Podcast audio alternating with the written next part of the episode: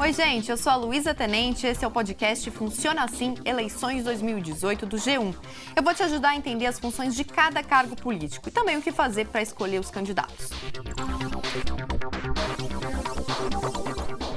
Nessa época de eleição, todo mundo fica ansioso para a divulgação das pesquisas de intenção de voto. Elas influenciam as estratégias de campanha dos candidatos, a decisão de parte da população, que pode optar pelo voto útil, e chegam até a movimentar o mercado financeiro. Mas falam vários comentários. Tem gente que diz que não acredita em pesquisa, por exemplo, ou que não conhece ninguém que já tenha sido entrevistado. No Funciona Assim de hoje, eu vou explicar como são feitas essas pesquisas eleitorais. O primeiro passo é definir uma amostra que represente o Brasil todo, já que, obviamente, seria impossível entrevistar com rapidez todos os mais de 140 milhões de eleitores do país. Esse grupo que vai ser entrevistado precisa ter as mesmas proporções do conjunto todo, de acordo com as últimas estatísticas do IBGE e do Tribunal Superior Eleitoral. Por exemplo, são cerca de 53% de mulheres eleitoras no Brasil e 47% de homens. Então, na amostra de entrevistados, 53% deles precisam ser mulheres e 47% homens. Também são levados em conta critérios como idade, grau de instrução e nível econômico,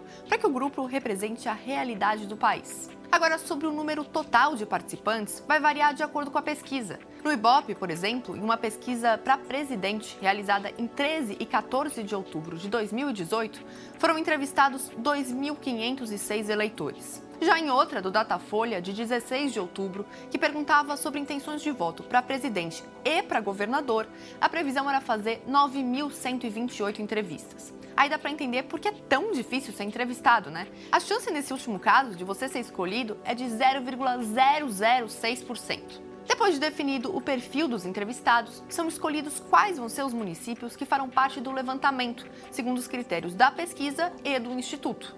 No Datafolha, por exemplo, a escolha é feita por meio de sorteio. Vamos imaginar que sejam vários potes com nomes das cidades. Em um deles são municípios com 50 mil a 100 mil habitantes, outro de 100 a 150 mil, etc. De novo, com a preocupação de ter uma amostra que represente a proporção correta de municípios de pequeno, médio e grande porte no Brasil.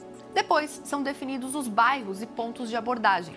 Falando nisso, onde é que são feitas essas entrevistas? Bom, o Datafolha aborda as pessoas nas ruas e o Ibope vai até a casa delas. As perguntas precisam ser formuladas com muito cuidado para não interferir na resposta do entrevistado. Algumas questões são espontâneas, sem alternativas, outras têm as opções, como essa aqui.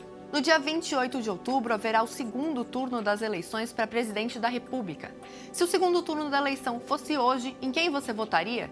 Leia até a interrogação, aplique o rodízio entre os nomes, estimulada e única. Um Jair Bolsonaro ou dois Fernando Haddad? Branco, nulo, nenhum ou não sabe? Quando são várias alternativas, o entrevistador apresenta um disco como se fosse uma pizza com todas as opções. Assim, não há um risco de induzir a pessoa a responder o primeiro ou último nome falados. Há também um cuidado na metodologia de registro das respostas. No Ibope no Datafolha, por exemplo, o pesquisador já coloca as respostas em um tablet que tem acesso à internet. Esse aparelho já envia as informações para a base de dados para a contabilização de votos ser mais rápida. Esse tablet também grava o áudio da entrevista caso ele precise ser ouvido novamente. Claro que não daria tempo de escutar todas as milhares de entrevistas, mas aí é escolhida ao acaso uma parcela do material de cada pesquisador para conferir se está tudo certinho. Pode ser de 20 ou 30% das entrevistas, por exemplo. O Instituto também liga para alguns participantes que têm telefone para confirmar as respostas. Mas aí você pode pensar, mas por que nem sempre as pesquisas acertam? Bom, em primeiro lugar, tem a margem de erro. Os pesquisadores entendem que, dependendo do tamanho da amostra, pode haver uma variação de alguns pontos percentuais, para mais ou para menos. Em uma pesquisa em que a margem de erro seja de dois pontos percentuais, por exemplo, se um candidato aparece com 25% das intenções de voto, o intervalo considerado é de 23% até 27%. Além disso, em geral, o nível de confiança normalmente definido pelos institutos de pesquisa é de 95%. Ou seja, em média, de cada 100 entrevistas feitas, 95 vão estar no intervalo determinado pela margem de erro. E tem outro fator: a pesquisa eleitoral é uma fotografia do momento. Sempre é possível que algo mude no próprio dia da eleição. Alguma notícia nova que saiu na imprensa, um post polêmico em redes sociais, a repercussão de um debate na TV ou alguma estratégia nova do candidato. Tem gente que muda de ideia quando está ali na frente da urna, ou só decide em quem votar bem em cima da hora.